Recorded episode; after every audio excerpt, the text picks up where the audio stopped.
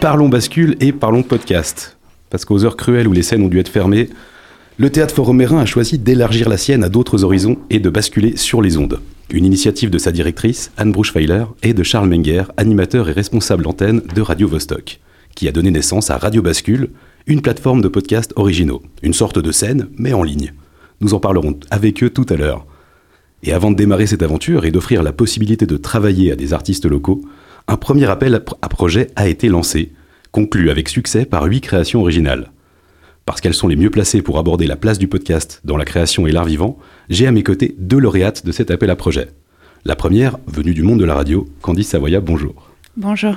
Tu es la créatrice du podcast Voyage en messagerie. Mais tu as aussi réalisé d'autres podcasts pour Radio Bascule et le Théâtre Forum Mérin. Des rencontres dites en coulisses, avec des techniciens ou des artistes. Tu es également la chroniqueuse, une chroniqueuse pour Radio Vostok, et engagée dans pas mal de festivals de cinéma genevois. En face de toi, avec également l'expérience de la radio autant que la scène, Lucie Hayden-Benz, bonjour. Bonjour. Tu es une artiste multiple, créatrice du podcast Entre là, chroniqueuse et animatrice à Radio Vostok, mais surtout artiste chorégraphique, dont les pièces tournent en Suisse, en Europe et même jusqu'en Iran. Tu as développé un langage chorégraphique et performatif qui pose la question du public, qui prend en compte le contexte, les interactions. Alors, Lucie, Candice, quel été le déclic? Quelle était l'envie de participer à cet appel à projet? Lucie euh, le déclic, c'était euh, bah, déjà qu'effectivement tout, tout était assez restreint au niveau de l'art vivant pour ma part. Et euh, comme on a entendu tout à l'heure, on n'a pas envie de stagner, hein, je crois que c'était dans le, micro-trottoir. Et ça donnait vraiment envie de, traduire voilà, ce qu'on est en train de faire dans un autre média. Moi j'aime faire ça, de, traduire les choses. Et puis j'avais déjà cette expérience avec Radio Vostok, effectivement, qui m'avait donné envie de, poursuivre dans ce médium-là. Donc c'était vraiment l'occasion de le faire, et, voilà, j'ai sauté sur cette occasion-là. Et en fait, c'est marrant parce que moi, je me souviens, on était ensemble. Oui. Et c'est Charles qui est venu nous voir et qui nous a dit il y a cet appel à projet, si vous avez une idée. Et moi, aucune idée. Je ne me voyais pas du tout proposer un projet de podcast. Et en fait, je me suis dit bah, pourquoi pas? Et il fallait chercher euh, quelque chose qui soit un peu innovant, qui me, qui me stimule. Et après, j'ai eu l'idée et ça s'est fait comme ça, hyper facilement en fait. Et tu peux me parler un petit peu du processus de création? Ouais, alors moi, c'était une création un peu spéciale parce que à la base, déjà, je viens pas forcément de, de la création. Et euh, donc, j'ai utilisé un matériau que j'avais déjà sur mon téléphone. C'est des messages audio que j'ai envoyés à plein de gens pendant des années. Euh, et c'était cette manière qui s'est accumulée. Et puis je me suis dit, en fait, euh, j'ai envie d'en faire quelque chose. Et j'ai envie de me saisir de cet appel à projet pour proposer ce nouveau format, en fait. Et j'ai juste découpé et monté, en fait, ma voix sur des petites capsules de 3 minutes de messages. Voilà. Alors que toi, Lucie, il y a eu toute une phase d'enregistrement, tant d'interviews que de sons. Ouais, exactement. Donc j'ai, en fait, voilà, moi je suis partie sur l'idée du jardin. C'est drôle parce qu'effectivement, quand on a parlé de ce podcast avec euh, Charles, on était dans le jardin du, théâtre de l'Orangerie. Donc c'est vrai qu'aussi peut-être que ça a impulsé cette, euh, idée-là. Et donc je suis allée interviewer des personnes qui, pratiquent euh, le jardin. Donc au début c'était vraiment l'idée des gestes. Qu'est-ce qu'on fait comme geste et quel est le savoir-vivre que l'on retire de cette pratique-là, de ce soin. Euh, voilà, savoir vivre orienté vers aussi l'extérieur et pas, pas juste centré sur nous euh, humains. Euh, voilà, donc donner la parole vraiment à, autre chose que, les humains. Est-ce que ce rapport justement à la voix et puis ce médium de l'audio, il vous a permis d'explorer d'autres facettes, des fois de votre travail? Est-ce qu'il y a par exemple des thématiques que vous n'auriez pas pensé traiter en audio et du coup ça vous a ouvert un champ? Voilà, jusqu'à quel point en fait le, le podcast aussi vous a découverte? Oui, bah, il y a ce rapport pour moi, en tout cas, de, l'intimité du son qui est vraiment particulière euh, à ce médium-là et qu'on ne peut pas traiter de la même manière sur scène. Donc, euh, euh, évidemment qu'on peut avoir une intimité avec le public, on peut la créer, on peut, on peut trouver des, dispositifs, mais le son a vraiment cette particularité d'être directement dans notre intérieur. Enfin, il y, a un autre rapport. donc ça, c'était vraiment novateur pour moi, pour ma pratique. C'est vrai que les deux, vous avez finalement un travail qui a été sur l'intime. Euh, et sur, sur une certaine recherche, sur une certaine découverte.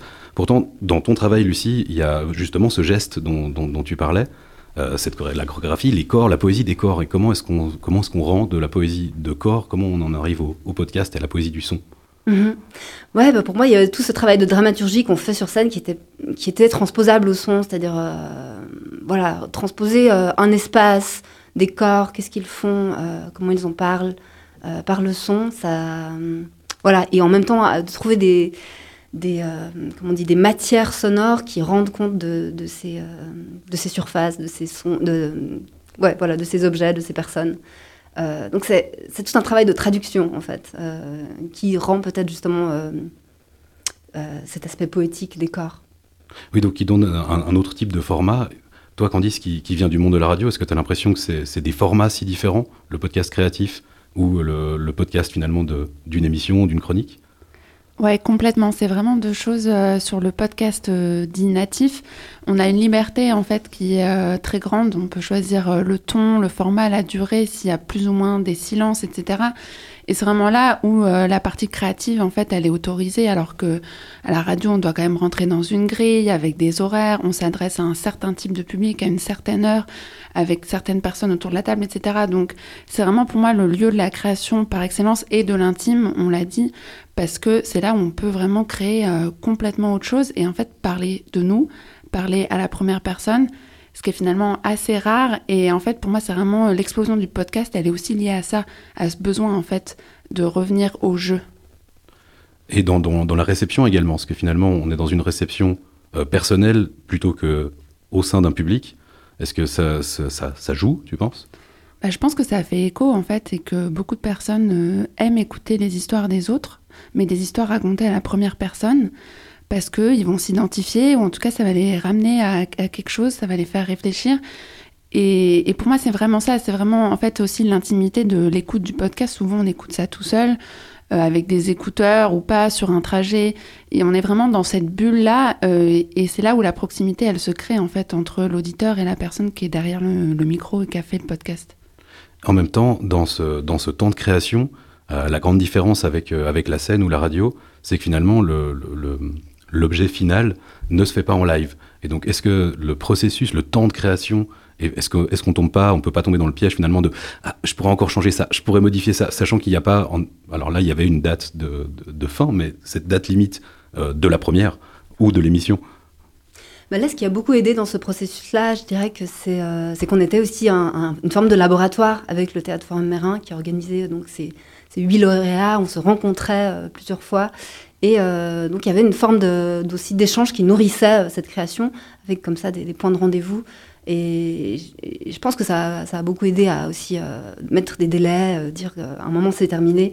Et c'est vrai que par rapport à la scène, je dirais que la différence c'est que le spectacle quoi, continue à évoluer à, chaque représentation, alors que voilà, le podcast à un moment c'est terminé, enfin voilà, c'est délivré et puis on va plus le changer. Alors qu'effectivement en live, euh, le spectateur euh, fabrique le spectacle autant que, que les acteurs euh, ou danseurs. Et pour toi, Candice, à la radio? Bah, c'est vrai que c'est incomparable en fait, parce que sur la création de podcast, la post-production, enfin le montage, c'est quelque chose qui, qui, peut être sans fin et qui prend énormément de temps, beaucoup plus que la partie prise de son. Et, et donc ce qui est hyper chouette parce qu'on peut faire plein de choses, mais en même temps il y a des effets un peu pervers et puis il faut faire gaffe. Et c'est vrai que le, la radio, et en tout cas le direct, c'est vraiment une énergie, quelque chose qui permet, en fait, on le voit, je pense ici, tous autour de cette table aujourd'hui, euh, hyper stimulant et qui se communique aussi vachement facilement à l'auditorice et tout paraît naturel, mais tout est tellement préparé. justement, un podcast, euh, ça demande beaucoup de, compétences différentes. Hein. On parlait avant, Lucie, vous parliez euh, du scénario à écrire, euh, par exemple, si la matière, quelle matière on va aller chercher. Est-ce qu'il y a justement des savoir-faire que vous avez dû apprendre, on va dire, depuis le début, que ce soit le montage, la prise de son, des aspects comme ça qui ont été très techniques? Vous êtes un peu un, créateur, une créatrice avec un grand C. quand on fait un podcast, on touche à tout. Oui, effectivement, c'est vrai qu'au début, c'était presque un peu vertigineux parce que même le mot podcast, pour moi, c'était tellement ouvert que je ne savais plus euh, quelle durée ça devait avoir. voilà, c'est, en même temps, ça laisse une telle liberté que, c'est vraiment euh, stimulant. Euh, après, au niveau technique, c'est vrai que moi, je me suis faite accompagner par Raphaël Ragouya, qui est un ingénieur son, euh, voilà, ça c'était vraiment euh, nécessaire parce que j'ai pas toutes les compétences euh, techniques pour ça. Mais voilà, la prise de son, effectivement, on, se risque à parfois que ça ne marche pas. Donc il y avait, quelques, quelques essais avant de réussir. Et puis, et puis au fur et à mesure, en fait, on acquiert cette expérience, c'est vrai, sur le tas. Et c'est en danse que Fabiana nous a rejoint. Voilà, Fabiana qui est responsable de l'accueil du public au Théâtre Forum Mérin. Mais attention, elle a très mal vécu la période du Covid. Bon, ben voilà, vous m'avez manqué. Oui, le public, vous m'avez manqué. Qu'est-ce que peut bien faire une responsable de l'accueil public dans un théâtre sans public, sans spectacle, sans artistes Enfin, si des artistes, il y en avait quand même. Il profitait de votre absence pour répéter. Ce n'est pas que je me sentais désœuvrée, c'est que vous, chers spectateurs, vous, vous, me manquiez. Vos petites manies, vos places préférées, celles que vous ne voulez pas lâcher, vos coups de gueule quand le spectacle vous a choqué ou ennuyé, vos envies de boire des coups au lieu d'entrer en salle alors que le spectacle doit commencer à l'heure, vos retards en prétextant Madame, je vous assure que sur votre site, c'est marqué 20 heures. Si c'était réellement marqué 20 heures dans notre programme, notre salle ne serait pas pleine à 19h30. Ne vous inquiétez pas, il n'est que 19h40. Le spectacle a commencé, on va vous laisser entrer discrètement avec nos petites lampes pour ne pas déranger les artistes et les autres spectateurs parce qu'on sait que votre mauvaise foi, c'est la passion du spectacle vivant, la peur de ne pas voir le concert et de rester dehors. On sait que cette pièce de théâtre, vous voulez la voir et que vous avez couru pour arriver. Même votre mauvaise foi, elle me manquait. Vous, les fans, qui voulez absolument aller en loge, alors qu'on vous, qu'on vous dit que ça ne va pas être possible. Vous savez, monsieur, dans les loges, il y a parfois des comédiens et des comédiennes tout nus qui sortent de la douche. Et même si c'est votre oncle le comédien ou votre cousine la chanteuse, on va les laisser tranquilles. Et quand ils seront prêts, ils viendront vous rejoindre au bar, boire un verre avec vous. Même vos téléphones qui sonnent en salle me manquent. Alors qu'on vous a dit, de vive voix, au micro, c'est écrit sur le programme et devant la porte de la salle de spectacle de bien vouloir les éteindre. Alors, le soir, vers 20h, rien que pour moi, dans mon salon, je me consolais en disant à haute voix, avec ma voix d'hôtesse de l'air, Mesdames et messieurs, bonsoir. Bienvenue au théâtre Forum Mérin. Les portes de la salle sont dès à présent ouvertes. Nous vous invitons à prendre place. Merci et bonne soirée. Là, c'est le moment où je sais qu'avec l'équipe des placeurs et des placeuses, on a 15 minutes pour vous faire entrer en salle et commencer le spectacle à l'heure. Nous n'allons pas vous faire rentrer en vous brusquant parce que c'est votre temps libre, le moment où vous vous accordez un peu de poésie dans ce monde de brutes. Et ce moment, vous avez décidé de le passer avec nous, avec les comédiennes ou les musiciens. C'est votre soirée, alors on va tout faire pour que vous vous sentiez bien. On ne va pas trop vous presser, mais quand même un peu quand même. Derrière, en coulisses, il y a les comédiens qui attendent. Ils ont mis leur nez de clown, enfilé leur smoking, posé le rouge à lèvres, accordé les violons. Les musiciens écoutent le son de la salle, les comédiennes essaient leur voix. Ils terminent de se préparer. Ils ont le trac. Le régisseur plateau leur a annoncé le compte à rebours. Dix minutes avant l'entrée publique. Cinq minutes. Allez, on libère le plateau, s'il vous plaît. Puis, ouverture au public. Et là, ils n'entendent plus que vous qui entrez et papotez. Et puis, on annonce la fermeture des portes. Et là, c'est parti. Ça commence. Il y a vos silences. Ils n'ont pas toujours le même son. On le sent. On le sait quand, quand le silence est un silence ému ou un silence d'ennui. La salle n'est pas chargée de la même manière. Il y a vos rires parfois, vos applaudissements. Ils disent beaucoup aussi vos bravos. Le temps qu'ils mettent à surgir, leur intensité, s'ils sont feutrés ou au contraire explosifs, comme s'ils voulaient sortir depuis longtemps, tellement c'est bien, tellement ça vous plaît. Donc voilà, vous me manquiez. Et maintenant, malgré tout ce qu'on peut dire sur ce qu'on a dû mettre en place pour que ça recommence, eh bien moi, moi je suis ravie que vous puissiez revenir. Alors il faut revenir. On vous attend depuis si longtemps. impatiemment. Car comme disait Jean Villard, rien ne vaut un spectacle vivant, avec des artistes vivants, devant un public vivant. On regarde la question qui nous réunit aujourd'hui. Le podcast est-il un art vivant? Euh, Candice, Lucie, comment est-ce qu'on peut interpréter cette phrase de Jean Villard, fondateur du Festival d'Avignon? Euh, Rien ne vaut un spectacle vivant avec des artistes vivants devant un public vivant. Bon, bah, c'est moi qui dois m'y coller à cette question, hein, c'est ça? Désolée. Rien ne vaut ça. Oui, c'est vrai, non, mais c'est des médiums complètement différents. Je pense qu'on ne peut pas comparer. Comme je dis tout à l'heure, le, podcast, pour moi, il y a cet aspect intime, il y a cet aspect, cet aspect qui se répète euh, à l'identique, alors que le spectacle, euh, bah, c'est comme euh, en physique quantique, on parle des photons qui, n'ont pas le même comportement quand on les observe ou pas. Et ben, les acteurs et les actrices, danseurs, danseuses, c'est pareil. Donc, à chaque fois, ça change. le spectateur fait partie vraiment du spectacle. Alors que l'auditeur du podcast, évidemment qu'il en fait partie. Alors on, imagine comment est-ce qu'il a écouté le podcast, est-ce qu'il était couché sur son lit, est-ce qu'il était dans le train, est-ce qu'il a écouté qu'une partie. Euh, voilà, c'est des choses qui par contre nous échappent, on n'a pas, euh, on n'a pas la personne en face. Candice? Non, bah, ça rejoint ce qu'on disait tout à l'heure, en fait, sur euh, le côté public, enfin, réaction en direct, le live, et puis la puissance que ça procure, en fait, aussi bien au public qu'aux personnes qui sont sur scène en face. Ce rapport au public, euh, c'est peut-être le principal point commun de tous les arts vivants. Avec le podcast, ou quand on pense aux créateurs et créatrices du web, on a tendance à parler plutôt de communauté, de viewers pour le stream. Et cette question du public est vraiment pas anodine, je crois, sur, notre question, la question qui nous anime, euh, est-ce que le podcast est un art vivant? Est-ce qu'en radio, on, on, accorde cette importance, on, ressent cette importance du public, des auditeurs, des auditrices? Ouais, parce que la radio, c'est un rendez-vous, en fait. C'est un rendez-vous avec euh, les euh, il y a des heures, il y a un cadre. Euh, bon, après, ça peut aussi être spontané, on se connecte. Et puis, euh, on sait que quand on parle au micro, il y a toujours quelqu'un qui écoute derrière. Et on sait que quand on allume la radio, il y a toujours quelqu'un qui est dedans pour nous parler.